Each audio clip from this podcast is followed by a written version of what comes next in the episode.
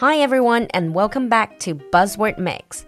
欢迎回到我们的迷你双语板块新词特饮，短短几分钟，让不同段位的你掌握最新最地道的英文谈资。In today's Buzzword Mix, our buzzword is cabin fever. Again, this expression is highly relevant to our lives in the time of a pandemic. 今天的 buzzword 跟我们疫情期间的生活状态是非常有关的。Cabin means a small room or a small house. Cabin 有小屋或者一个小房间的意思。Fever 就是发烧。Putting together, this expression has existed since around the year 1900. 从二十世纪初期就出现了这个词。Originally, it referred to someone who was isolated in a remote area during the winter. 最早，它是说漫长的寒冬里，如果有人被困在一个 remote area，在一个很偏远的地方，因为与世隔绝，所以产生的一系列的心理上的状况。And over time, people began to use the expression in a more general way to describe the psychological symptoms that a person may experience when they are confined to their home for extended periods. 随着时间变迁，这个词就不仅仅是被困在偏远的地方，还包括如果我们被限制在家不能出门很长一段时间之后会产生的各种各样心理上的问题。中文有把它翻译成忧居症，或者另外一种更加好懂的叫做幽闭烦躁症。With people around the world in lockdown due to the COVID 19 pandemic, cabin fever may be more common and widespread than ever when people are unable to leave their home and engage in social interaction.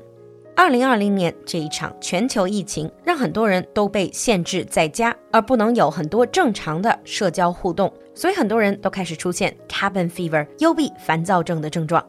But how do you know if you've got cabin fever? Let's take a look.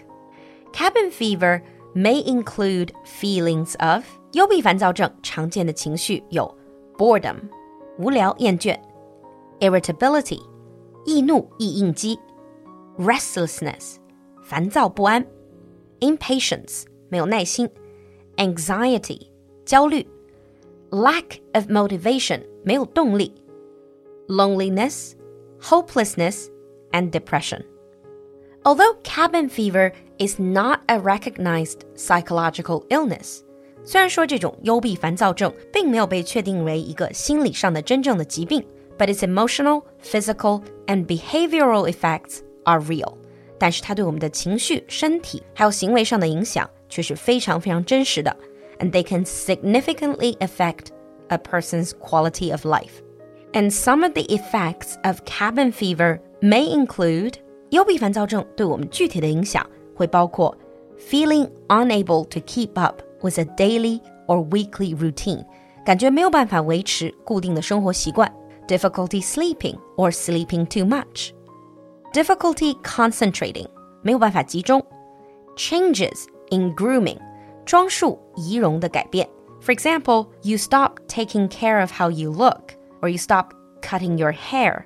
Changes in eating habits or drinking too much alcohol.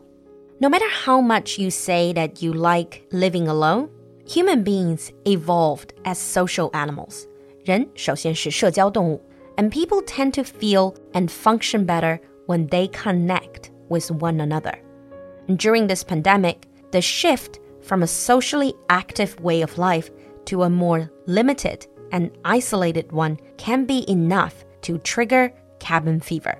而疫情期间，由于我们的社交属性受到了很大的限制，所以我们很容易感觉到与人隔离，感觉很孤立。And some factors that can cause or contribute to cabin fever include，那在疫情期间可能会促成幽闭烦躁症的原因包括 feeling unable to connect physically with friends and family, being unable to take part in activities that we find enjoyable or meaningful, becoming burnt out by work. Burnt out 这是出现了职业倦怠. So basically, you're tired of your work and you cannot produce anything. Feeling unmotivated due to having too little or no work. 或者因为工作量骤减， 或者没有工作而整个人失去动力，or becoming increasingly anxious about finances due to lack of income，或者因为收入减少出现财政方面的焦虑。Now, let's move on to sample sentences.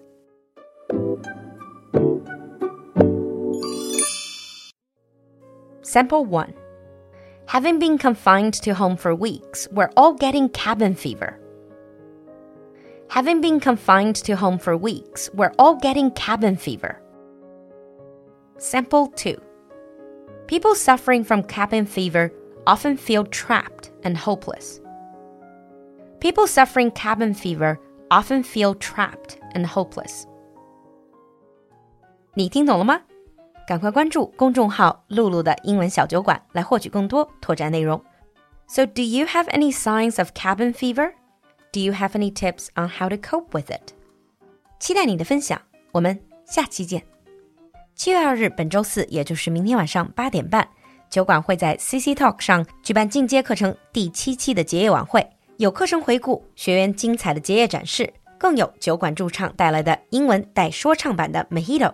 想要免费围观吗？赶快联系小助手吧，微信号是 l u l u x j g three，l u l u 就是露露。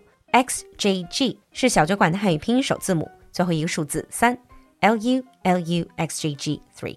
我们在群里等你。